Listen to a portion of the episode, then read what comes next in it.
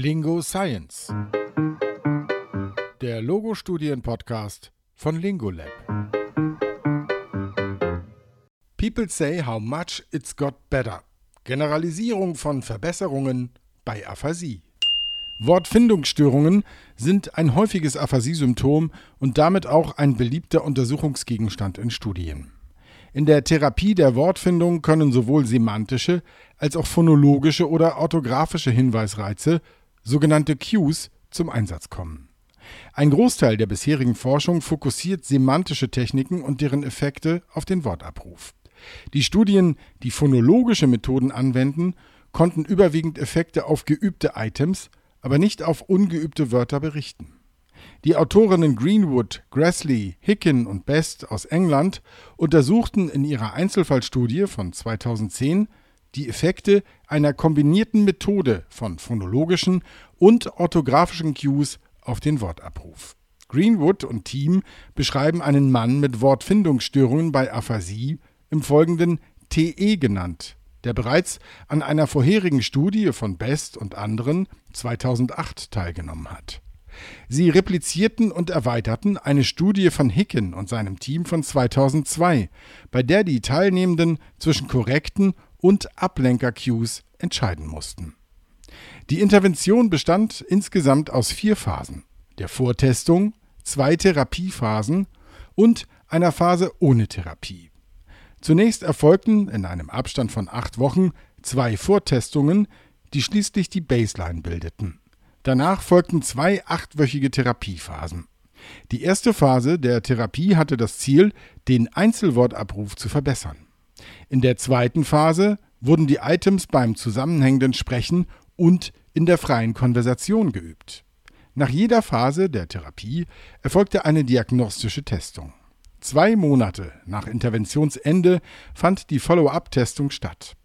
Die Testungen umfassten unter anderem das Benennen von 240 Bildern, die Wortfindung beim freien Sprechen sowie Kontrollaufgaben. Die getesteten Kontrollaufgaben betrafen das Kurzzeitgedächtnis, das schriftliche Satzverständnis, das laute Lesen von Wörtern und Nichtwörtern, außerdem das schriftliche Benennen.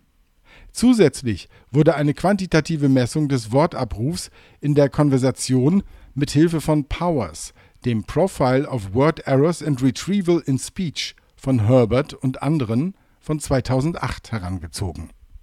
Schließlich wurden Aktivität und Partizipation mit dem Communication Disability Profile von Swinburne und Bing 2006 erfasst.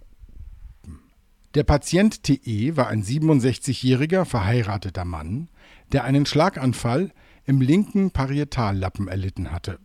Zu Beginn der Studie lag der Infarkt 18 Monate zurück. Seine Spontansprache war syntaktisch flüssig mit moderaten Wortfindungsschwierigkeiten, die von häufigen phonologischen Fehlern, überwiegend bei Nomen, geprägt waren. Sein Sprachverstehen war gut und es gab keine Hinweise auf signifikante Hörschädigungen oder eine Sprechapraxie. TE wurde aufgrund seiner generalisierten Verbesserungen nach der Therapie der Vorgängerstudie von Best und anderen aus einer Gruppe von zehn Teilnehmenden ausgewählt. Die Vortestungen ergaben bei TE gute zentralsemantische Leistungen trotz einiger semantischer Fehler beim Benennen.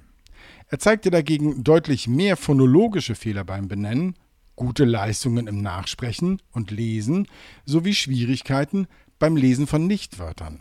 Die Autorinnen sprechen in diesem Zusammenhang von einem Defizit, das in der Route von der Semantik zur Phonologie bzw. in der phonologischen Zusammensetzung verortet sein könnte. Für die Therapie wurden die gleichen Wörter wie beim Benenntest der Zwischen- und Vortestungen verwendet. Insgesamt 200 Wörter wurden entsprechend den unterschiedlichen Bedingungen in Sets von 50 Items unterteilt. Zudem wurden 40 persönlich gewählte Items hinzugefügt, die in 20 geübte und 20 ungeübte Items unterteilt wurden. Das Studiendesign orientierte sich an der Studie von Hicken von 2002 sowie Herbert 2003. Während der Therapiephasen erhielt TE einmal wöchentlich Therapie für acht Wochen. Dabei dauerten die Sitzungen circa eine Stunde. In der ersten Phase wurde jedes Bild einmal innerhalb einer Therapiesitzung präsentiert, Ein Set an 60 Bildern, bestehend aus 50 Studien-Items und 10 persönlich gewählten, wurde gleichzeitig mit phonologischen und orthografischen Cues sowie mit Ablenker-Cues präsentiert. Dabei ging man hierarchisch vor. Wenn TE das Ziel-Item nicht innerhalb von 5 Sekunden benennen konnte, wurde ihm das erste Phonem und das erste Graphem des Ziel-Items sowie eines semantisch unrelationierten Ablenkers gegeben. Falls das Benennen dennoch nicht gelang, wurde die erste Silbe des Ziel-Items und des Ablenkers präsentiert. Wenn danach das Abrufen des Wortes nicht innerhalb von fünf Sekunden möglich war, wurde ihm das ganze Wort sowie das Ablenker-Item vorgegeben. In jeder Stufe wurden gleichzeitig phonologische und orthografische Cues dargeboten. Die Anzahl der Ablenker-Items wurde im Verlauf der Therapie erhöht, sodass in der finalen Sitzung drei Ablenker präsentiert wurden. Ein weiteres Set an 60 Items wurde mit derselben hierarchischen Form an phonologischen und orthografischen Cues präsentiert, jedoch ohne Ablenker. Insgesamt wurden also während der ersten Phase 120 Items geübt. Zusätzlich sollte der Patient noch 50 weitere Items benennen, die aber ohne Cues präsentiert wurden. Die Präsentation der drei Sets innerhalb der Therapiesitzung also mit und ohne Ablenker-Cues, sowie gänzlich ohne Cues, wurde randomisiert. Genauso die Anordnung der Items innerhalb der Sets. Das letzte Set mit 50 Items bildete das Kontrollset und wurde nicht angezeigt. In der zweiten Phase der Therapie wurden keine einzelnen Bilder mehr benannt. Der Gebrauch der Zielwörter wurde stattdessen in persönlich relevanten Themen, zum Beispiel Gartenarbeit, geübt. Auch hier wurden insgesamt 120 Wörter therapiert, 20 persönlich gewählte sowie 100 Studien-Items. Auf Wunsch von TE wurden die Ziel-Items ohne Ablenker-Cues geübt. Er begründete seine Entscheidung damit, dass die Auswahl zwischen korrektem und falschem Hinweis in Phase 1 für ihn keine Erleichterung darstellte. Die Aufgaben in der zweiten Phase umfassten zum Beispiel das Beschreiben der Bedeutung, Erstellen von Wortlisten bis zur freien Konversation. Bei Schwierigkeiten in der Wortfindung wurde die Q-Hierarchie aus Phase 1 verwendet. Zusammenfassend zeigte TE nach der Therapie signifikante Verbesserungen im Benennen sowohl bei den 200 Studien-Items als auch innerhalb der 40 persönlich gewählten. Diese Veränderung bezog sich sowohl auf geübte als auch auf ungeübte Items. Es zeigte sich also ein Generalisierungseffekt. Die Ergebnisse hatten zudem positive Auswirkungen auf das alltägliche Leben von TE und blieben auch nach der Therapie stabil. So konnten nach einer achtwöchigen Phase ohne Therapie die positiven Effekte aufrechterhalten werden. Die Kontrollaufgaben, zum Beispiel das Lesen von Nichtwörtern, blieben über die Zeit überwiegend stabil.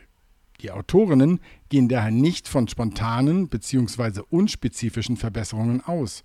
Stattdessen stellen die Effekte das Ergebnis der spezifischen Intervention der Wortproduktion dar. Die Ergebnisauswertung ergab einen Unterschied zwischen den beiden Therapiephasen.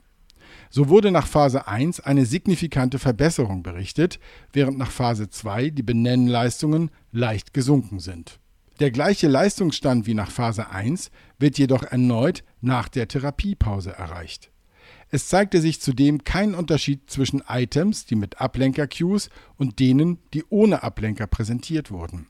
Ähnliche Effekte zeigten sich bei den persönlich gewählten Items. Diese waren im Gegensatz zu den anderen Studien-Items semantisch relationierter, zum Beispiel Pflanzen- oder Vogelnamen. Zudem waren sie mehrsilbig und meist länger. Trotzdem konnte TE auch hier eine deutliche Verbesserung nach der ersten Phase erreichen. Danach blieben die Leistungen stabil. Die Autorinnengruppe führt die deutliche Verbesserung der persönlichen Items auf die hohe Motivation bezüglich dieser Items sowie den häufigen Eigengebrauch im Alltag zurück. Während die Benennergebnisse insgesamt keine Verbesserungen nach der zweiten Phase erkennen ließen, zeigte sich bei der Analyse der Silbenstruktur, dass sich nach der zweiten Phase die Produktion von längeren Wörtern verbesserte. Diese Verbesserungen blieben ebenfalls acht Wochen nach der Therapie stabil. Die Auswertung des zusammenhängenden Erzählens ergab eine verringerte Anzahl an Benennversuchen bei den Zielwörtern. TE verbesserte sich somit hinsichtlich der Wortflüssigkeit bei Nomen, Die Ergebnisse waren jedoch nicht signifikant. Zudem wurde berichtet, dass TE nach der Therapie mehr Inhaltswörter produziert hat. Ebenso zeigte sich eine Reduktion der Fehler bei Inhaltswörtern über die Therapiephasen. Dies spricht dafür, dass sich TE nicht nur innerhalb eines bestimmten Itemsets verbesserte. All the places I go, people say how much it got better.